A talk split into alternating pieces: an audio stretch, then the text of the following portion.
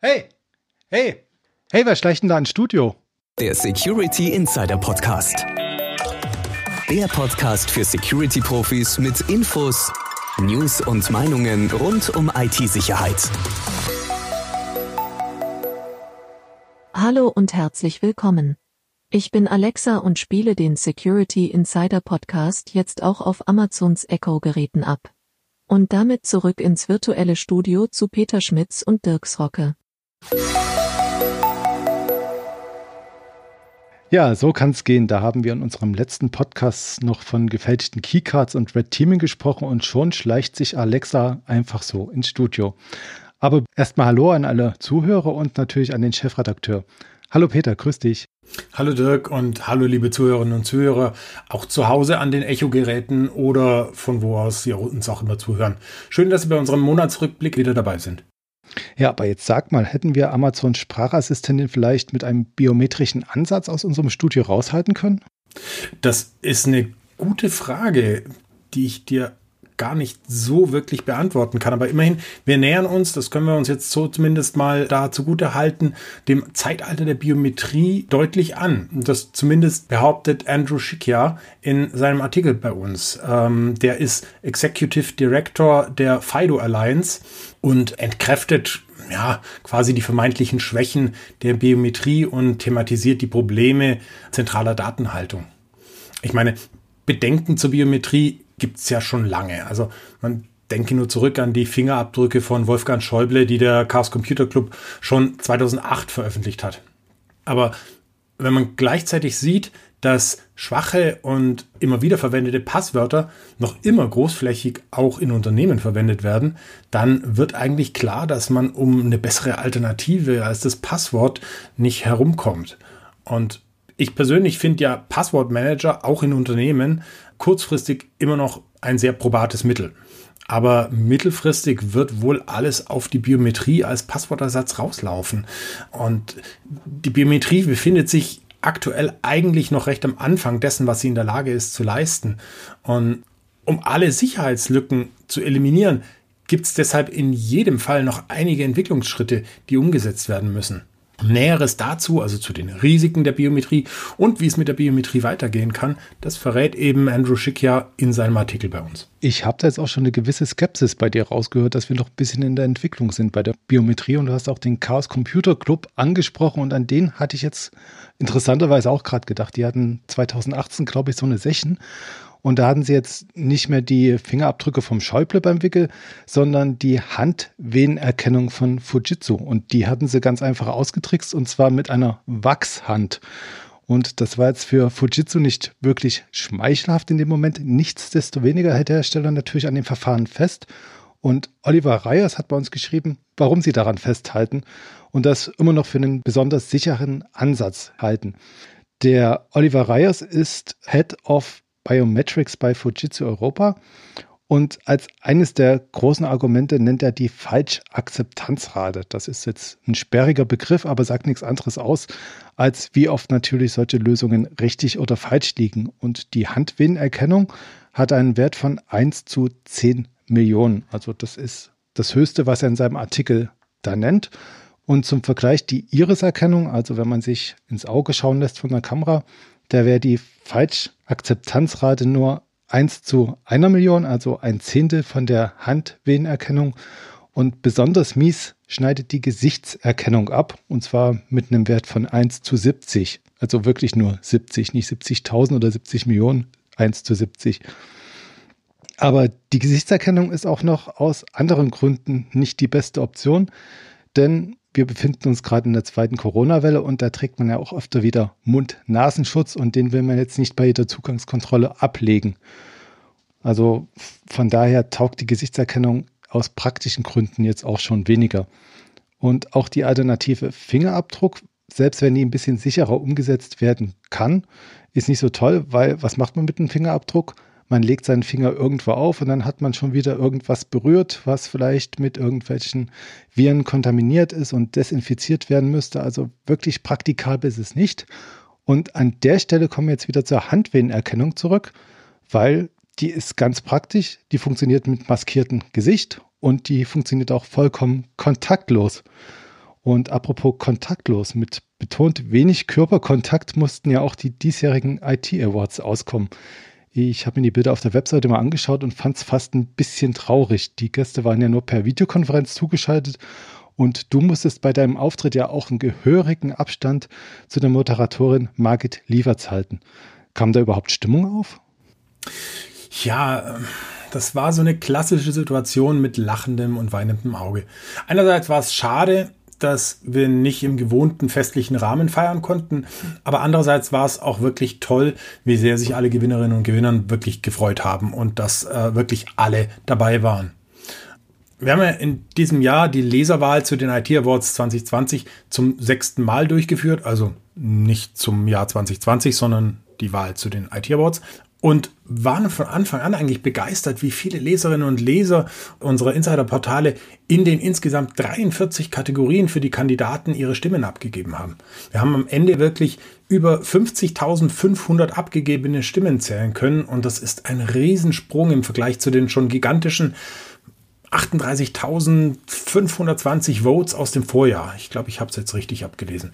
Und normalerweise hätten wir dann im Oktober eben mit allen Finalisten, also den drei Bestplatzierten aus jeder Kategorie, wieder eine tolle Abendgala hier bei uns in Augsburg gefeiert. Aber leider kam uns ja da das Coronavirus dazwischen. Es blieb also wirklich nur die Online-Vergabe und damit da auch entsprechende Feierstimmung und Spannung aufkommen konnte, haben wir alle 129 Urkunden im Team einzeln von Hand verpackt und dann zusammen mit Fire-Equipment, also zum Beispiel zwei Fläschchen Sekt mit und ohne Alkohol, zwei Gläser, Knabberzeug, eine Schere und eben einer genauen Anleitung zum Ablauf der Verleihung festlich verpackt und an die Finalisten verschickt. Ja, du sagst schon mit einer Anleitung zum Ablauf. Wie lief das denn ganz konkret ab und gab es auch Überraschungen? Ja, also die, die Verleihung fand am, am 21. Oktober statt und zwar von 10 bis 17 Uhr. Und für jedes Portal war da ein Zeitslot reserviert, zu dem dann die Teilnehmer in die Zoom-Session geladen wurden. Und da war denen jeweils eine Stunde Zeit, um gemeinsam quasi die Award-Urkunden auszupacken und die Gewinner dann zu feiern. Und ja, da kam richtig Stimmung auf, denn keiner der Finalisten wusste vorher, welchen Platz er belegt hat. Denn die Pakete mit den Urkunden durften wirklich erst im Moment der Verleihung geöffnet werden. Und trotz Abstand und Videoübertragung war es dann wirklich schön, so viele zufriedene Gewinner zu sehen. Aber ganz ehrlich, im nächsten Jahr feiern wir hoffentlich wieder persönlich zusammen. Also das hat mir schon ein bisschen gefehlt. Dem Peter fehlt das Rampenlicht. Andererseits soll es auch Leute geben, die nicht unbedingt im Rampenlicht stehen wollen und schon gar nicht, wenn man sie wegen negativer Verfehlungen ins Blickfeld rückt. Und das kann auch CISOs offenbar schneller geschehen, als ihnen lieb ist. Otto Geisler hat jetzt die größten CISO-Fehler beschrieben und schildert damit auch zugleich, wie die Sicherheitsverantwortlichen bei ihrer täglichen Arbeit den Überblick verlieren können. Ich habe mir da mal ein paar Beispiele rausgeholt. Und zwar beschreibt er da, wie man sich auf IT-Risiken allein konzentriert, diese aber nicht in Zusammenhang mit den Geschäftszielen des Unternehmens bringt. Also dass man halt nur zielgerichtet auf die Sicherheit schaut und jetzt nicht schaut, wie bringe ich das jetzt in Einklang mit meinem Unternehmen. Das nächste wären die klassischen Silos und die fehlenden Kennzahlen, die einen natürlich den Überblick erschweren können bei Sicherheitsaspekten im Unternehmen. Und er rät auch dazu, dass man gewichten sollte, statt alles abzudecken, weil wenn man alles lösen will, alle Probleme, die sich stellen könnten, theoretischer Natur, auch wenn sie recht unwahrscheinlich sind, dann beschäftigt einen das natürlich mehr, als dass es dann am Ende irgendwas nutzt. Und er rät dann auch in seinem Artikel zu KI, also künstlicher Intelligenz und maschinellen Lernen, die natürlich auch bei Risikobewertungen in Echtzeit helfen können. Man sieht da schon, die CISOs stehen vor riesigen Aufgaben und müssen sich ein bisschen sortieren und aufs Wesentliche konzentrieren.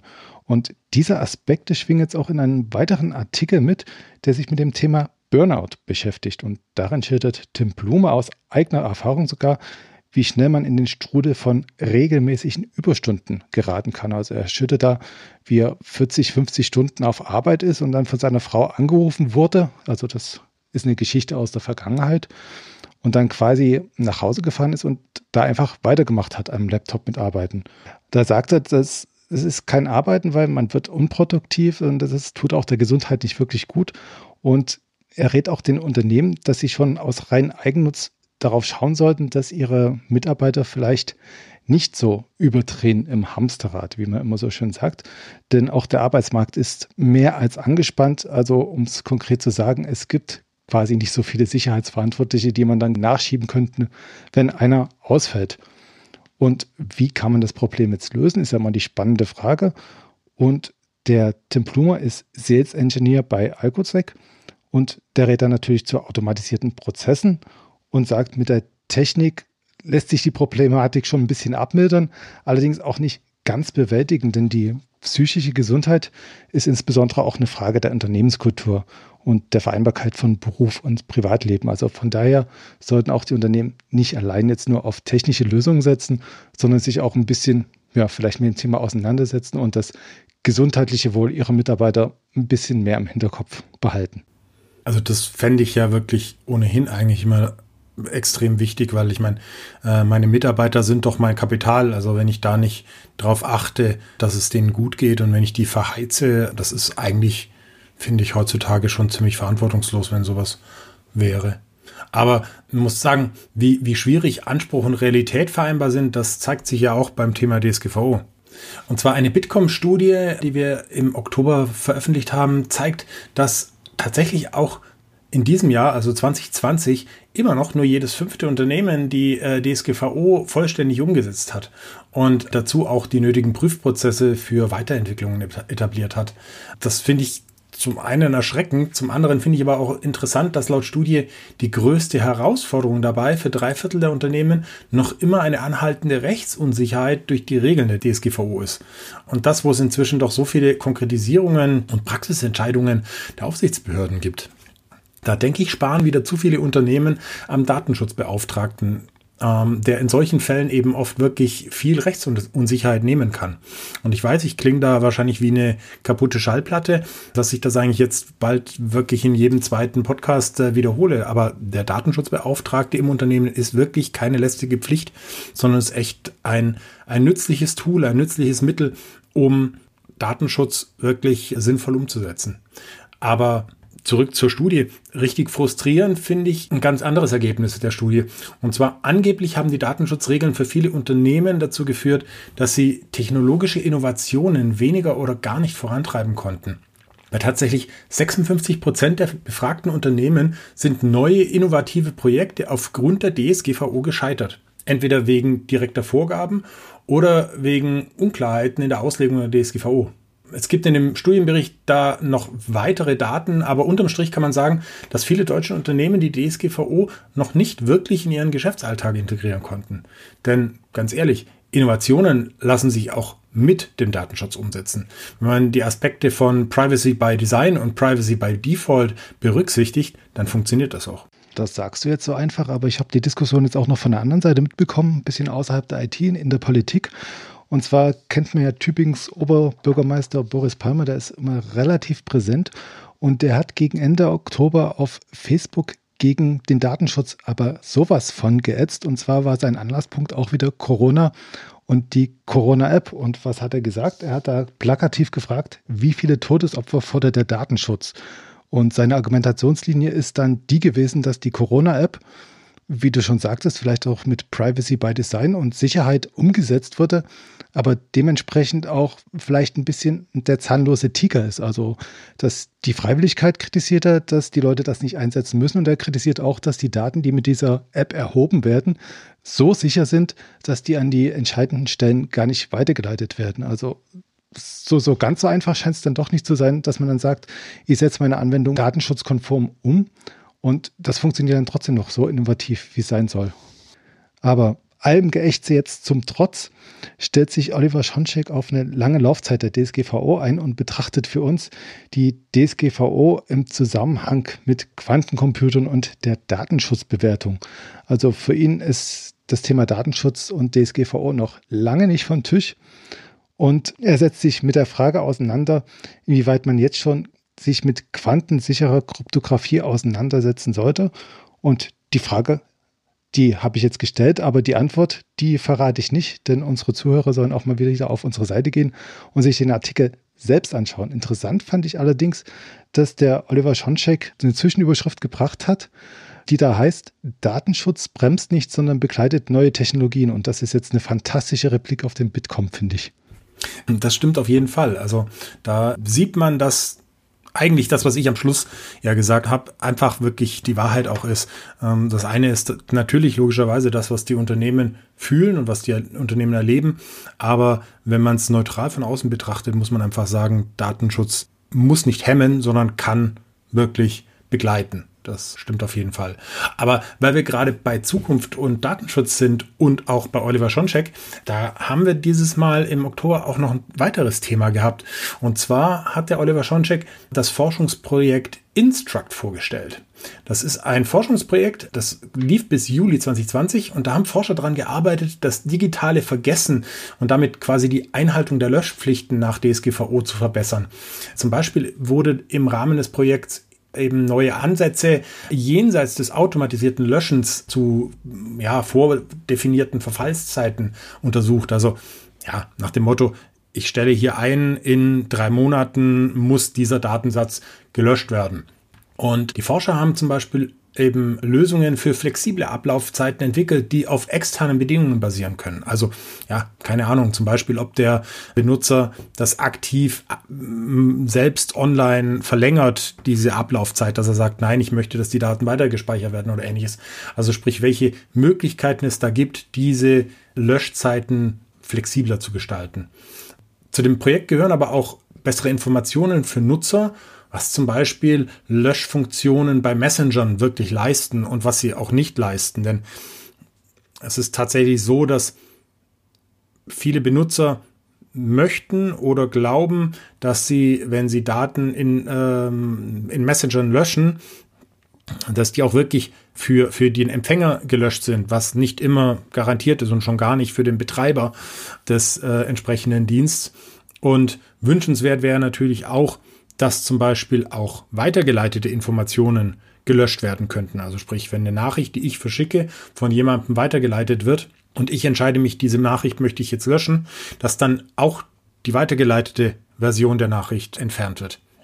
Das gibt es im Moment noch nicht. Das ist aber eben etwas, an dem auch die Forscher gearbeitet haben und äh, ja, es gab auch Forschungen zu Schutzmaßnahmen gegen Angriffe, die gelöschte Daten wiederherstellen wollen in Form von neuen Verschlüsselungskonzepten für personenbezogene Daten. Also dass man zum Beispiel sagt, Daten werden verschlüsselt mit einem Key, den der Benutzer inne hat, dass der Benutzer wirklich Herr über seine Daten ist und der Betreiber oder quasi der, der die Daten erfasst hat, so lange mit den Daten arbeiten darf, wie es rechtlich zulässig ist und in dieser Zeit dieser Key auch nicht entzogen werden kann. Aber in dem Moment, wo dann es eben rechtlich zulässig ist, kann der Benutzer den Key entziehen oder löschen und damit sind die Daten dann komplett verschlüsselt, unwiederherstellbar verschlüsselt, was natürlich für personenbezogene Daten echt praktisch wäre. Aber auf mehr möchte ich eigentlich gar nicht eingehen. Auch da gilt ähm, durchaus gerne mal den Artikel lesen. Da gibt es noch viele spannende Infos rund um das Forschungsprojekt und auch weitere ergänzende Forschungsprojekte in dem Rahmen. Wobei wir jetzt schon ziemlich akademisch geworden sind, also mit den Keys auf Zeit, die personenbezogenen Keys dann wieder entziehen und so weiter. Äh, da, da, ja, da rotiert mein Hirn ja schon fast wieder ein bisschen. Das tut mir leid. Ähm, meinst du, unsere Hörer können uns noch folgen? Ich hoffe es, also ich bin, nein, ich bin sicher. Ich, ich weiß, dass sie das können. Aber vielleicht sollten wir jetzt trotzdem nach dieser akademisch angehauchten Schiene wieder einen Gang zurückschalten und ein bisschen praxisnäheres Thema finden, um die Sendung ein bisschen abzurunden, bevor wir uns jetzt so trocken verabschieden. Oder was denkst du? Können wir machen. Ich hätte da eine Diplomarbeit von vor 15 Jahren. Oh nee, das ist jetzt nicht dein Ernst, oder? Äh, doch, das ist mein voller Ernst. Denn wir hatten im Oktober mal wieder einen ganz tollen, spannenden Deep Dive. Deep Dives, das sind unsere tiefgehenden Technikvideos zu äh, spannenden Security-Lösungen. Und diesmal haben wir uns den No-Spam-Proxy angeschaut. Und der ist eben tatsächlich vor 15 Jahren aus der Diplomarbeit des jetzigen Entwicklungsleiters äh, Henning Krause heraus entstanden. Also von daher doch Das ist mein Ernst. Und ähm, ja, in dem Deep Dive hat äh, Stefan Zink von Network unseren Leserinnen und Lesern die neue Cloud-Version des NoSpam Proxy, also dieser E-Mail-Security-Lösung, detailliert vorgestellt und dabei auch verraten, welche Verbesserungen Kunden schon nächstes Jahr erwarten dürfen. Ich sag da nur so viel Zertifikatautomatisierung für E-Mail-Verschlüsselung. Ganz eine spannende Sache. Aber ich will hier wirklich gar nicht zu viel verraten. Liebe Zuhörerinnen und Zuhörer, wenn Sie etwas mehr als eine Stunde Zeit haben und ja, das Video dauert wirklich 75 Minuten, dann schauen Sie sich auf Security Insider mal an. Einen besseren Einblick in den Noseband Proxy kriegen Sie allerhöchstens im direkten Beratungsgespräch. Aber jetzt mal genug davon. Ich glaube, dass wir damit wirklich jetzt auch schon am Ende dieser Folge des Security Insider Podcast angekommen sind. In zwei Wochen gibt es dann schon die nächste Folge, dann zum Thema IT-Forensik. Und ich hoffe, Sie sind auch dann wieder dabei. Bleiben Sie bis dahin bitte sicher und vor allem gesund und empfehlen Sie uns sehr gerne weiter. Tschüss und bis dann. Das war der Security Insider Podcast. Der Podcast für Security-Profis mit Infos, News und Meinungen rund um IT-Sicherheit.